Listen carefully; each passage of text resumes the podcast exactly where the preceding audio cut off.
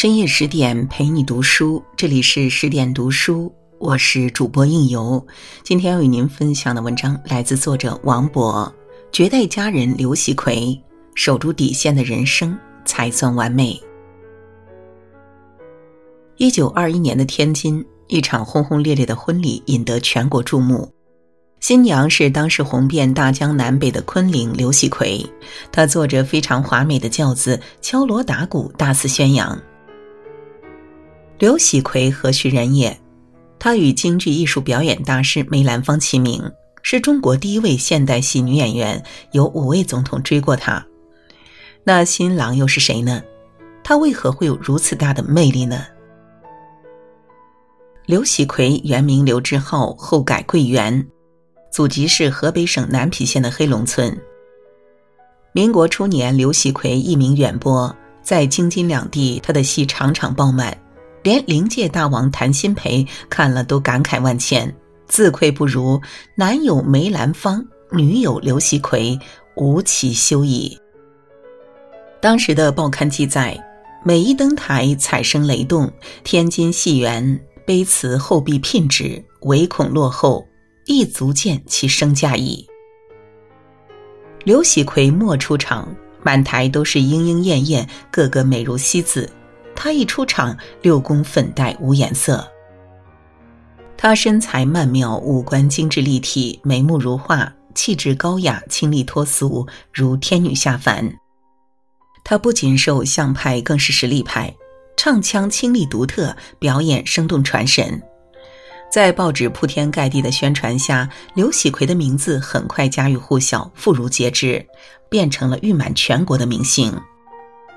面对社会的各种褒奖，刘喜奎虚心接受，一丝不苟地对待每一场演出。他的执着源于饱尝了颠沛流离的童年生活。一八九四年，刘喜奎出生于一个没落的官宦之家，父亲刘一文曾在邓世昌的致远舰上修理轮机。中日甲午海战时，致远舰被日舰击沉后，刘一文跳海生还，战后在旅顺居住，生活十分清贫。刘喜奎五岁那年，日俄战争在旅顺爆发，他们一家不得不返回老家。途中，父亲病死于营口，母亲带着孤女刘喜奎在营口靠洗衣做针线活勉强度日。生活的艰辛让小小的刘喜奎明白了搏技可以立身的道理。为了赚钱贴补家用，他去李海的铜陵班拜师学戏。师傅见他是祖师爷赏的稀饭碗，心里喜欢，收他为徒。母亲却强烈反对，在当时，戏曲艺人这种职业被视为贱业。刘喜奎对母亲说：“谁说唱戏的就一定被人轻贱？”这句话成了他一生的行为准则。刘喜奎说服母亲，八岁在营口正式参加科班演出。之后走南闯北，天赋加后天的勤学苦练，终成大器。精彩的人生需要自立自强、坚持不懈，更需要有清醒的头脑、坚定的立场，才能守住底线。古人云：“树大招风，风撼树；人为名高，名丧人。”现在社会很多人成也名，败也名。一失足成千古恨，何况在那个军阀战乱的年代，一个弱女子如何做到坚守自我、洁身自好呢？刘喜奎的美艳惹得权贵们垂涎三尺，追求者争风吃醋，大有“武陵年少争缠头，一曲红绡不知数”的盛况。追求者里面有五位总统，他们是袁世凯、徐世昌、曹锟、黎元洪、冯国璋。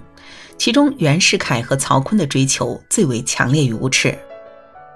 袁世凯利用总统的身份，请刘喜奎去中南海唱堂会，利用刘喜奎在后台梳妆时间，叫人找来刘喜奎。刘喜奎深知他不怀好意，不卑不亢地问正在和幕僚打牌的袁世凯：“大总统找我有什么事？”袁世凯说：“没事，就是聊聊天。”刘喜奎冷脸说：“我还要梳妆。”没事就要先走了。说完，刘喜奎快步离开了。袁世凯讨了个没趣儿，只好感叹：“这个女戏子不好惹呀。”这时，一个幕僚出主意，让袁世凯娶刘喜奎为十姨太。袁世凯立刻让副总统黎元洪、相国徐世昌和清史馆馆长赵尔巽去当说客，以三千两黄金为聘礼。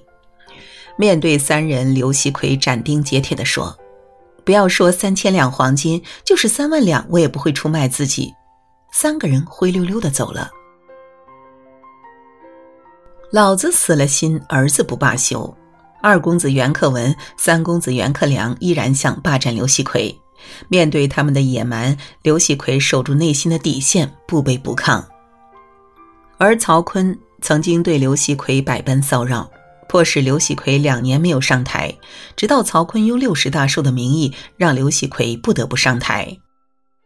演唱完后，曹锟还想行苟且之事。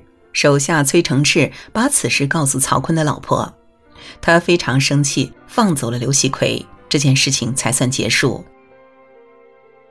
刘喜奎身处复杂环境中，始终牢记学戏当初答应母亲的话：堂堂正正做人，大大方方演戏，自尊自爱，出污泥而不染。一九一五年，中华民国外交总长陆征祥办堂会。几乎邀请了北京所有名角儿，刘喜奎与梅兰芳初次同台演出，两人一见似曾相识，相互亲近欣赏，乃至深爱，情定艺术舞台。刘喜奎比梅兰芳小一岁，是二十世纪初中国戏曲舞台上的一对金童玉女。天赐良缘，情有独钟，定能开花结果吗？刘喜奎和其他少女一样，有一个美丽而绚烂的梦，和自己爱慕钦佩的人彼此看着、听着、唱着，就这样一直唱下去，直到天荒地老、海枯石烂。但梦终究只是梦，即便再舍不得，也不能再继续假装睡下去。刘喜奎心里明白，在这乱世中，躲过初一，躲不过初二。如果和心爱的人结婚，梅兰芳必定会遭到报复，断送他的艺术生涯。个人幸福是小事，京剧艺术传承是大事。痛定思痛后，深明大义的刘喜奎与梅兰芳断绝一切来往。其实，有的时候，放弃是深爱，无情是深情，并不是所有的疼痛都可以呐喊。刘喜奎下一步该怎么办呢？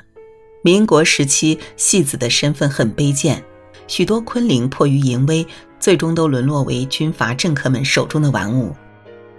刘喜奎不愿意丧失自己的尊严，又摆脱不了政客军阀的无尽骚扰，于是她意识到，只有嫁人才能落得个平安。终身大事，刘喜奎是有原则的，他要嫁的男人不需要功成名就。不需要高官厚禄，更不需要家财万贯。她想嫁的人，如果不是自己喜欢的，就一定是心中有家国、有民生的人。有一次，武清县崔成炽在报纸上公开发文，揭发上司陆锦贪污克扣军饷的丑闻，引起不小的社会轰动，是大快人心之举。从那慷慨激昂的文笔、字字珠玑的语言中。刘喜奎感受到了这位中年男人的正直与大义，在这个男人的文笔下，他看到了值得托付的影子。刘喜奎派人前去说亲，崔成炽受宠若惊，怕自己太丑，刘喜奎反悔，就派了一个年轻的勤务兵冒充自己。刘喜奎见此人身材魁梧，仪表堂堂，就定了这门亲事。二十七岁的他做了崔承志的新娘。并特意办了一场盛大的婚礼，让那些追求他的京津政要和纨绔子弟彻底断了念想。一时间，刘喜奎结婚的消息成了街头巷尾谈论的焦点，也成了报纸娱乐版的头条，人们大惑不解。洞房花烛夜，刘喜奎揭开盖头的一刹那，当头浇了一盆凉水。崔承志的颜值和健康值都相当感人，又高又瘦，还患有肺病。虽然只有四十岁，但看起来像六十多岁的老头。刘喜奎心如死灰，反悔不得，只能认命。刘喜奎再一次畅想未来美好的日子，以后他不再登台，在家做一个尽职尽责的妻子。虽然没有爱情，但丈夫的人品、才华俱佳，相敬如宾，举案齐眉，也是一种不错的婚姻状态。但事实的走向从来不会如他所愿。曹锟听说崔承炽娶了刘喜奎，气急败坏，不但免去崔成炽所有职权，还联合陆锦施计加害崔成炽。结婚第四天就将崔成炽调离，加重公务。使他常年奔波于江西、福建、河南等地，与刘喜奎聚少离多。一九二五年，崔成炽积劳成疾，撒手人寰。这一年，刘喜奎刚三十岁，终身守寡，足不出户，退出演艺舞台。正如他自己后来说的：“不肯牺牲身体，就得牺牲艺术。”七七事变爆发后，日本侵略者的铁蹄践踏华夏大地，国家支离破碎，风雨飘摇，人民饱受苦难。商女不知亡国恨，隔江犹唱后庭花。与那些苟且偷生的女子相比，刘喜奎则是女中君子，深明大义。当日本人重金请刘喜奎登台演出来粉饰太平，刘喜奎想都没想，一口回绝。他连夜逃离日战区，转到抗战后方登台义演，筹集资金支援抗日。听说安徽遭遇水灾，他立即从自己为数不多的积蓄里抠出两千大洋赈济灾区。他没有读过书，他的人生哲学都是从唱过的戏文里得来的。他说：“大道理我不懂，但什么叫国家有难，匹夫有责，我懂。”新中国成立以后，在周总理的亲自邀请下，刘喜奎再次回到了梦开始的地方。刘喜奎积极参加中国人民赴朝鲜慰问团的义演，在炮火连天中，一次次为志愿军战士演出。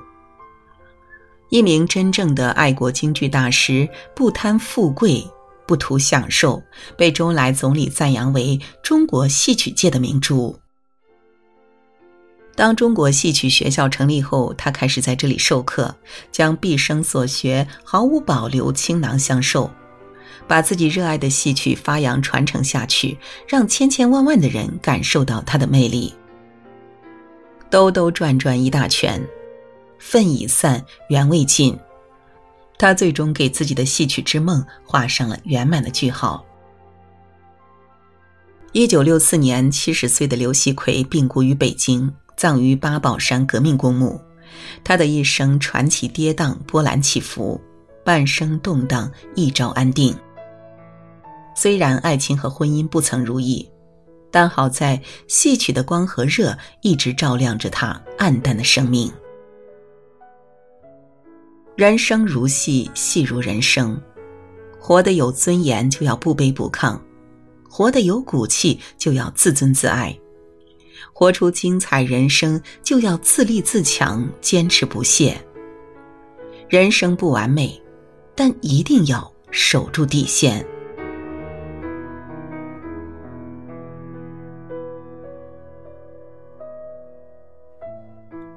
好了，今天的文章就为您分享到这里。更多美文，请继续关注十点读书，也欢迎把我们推荐给你的朋友和家人，一起在阅读里成为更好的自己。我是应由，让我们在下个夜晚再会了。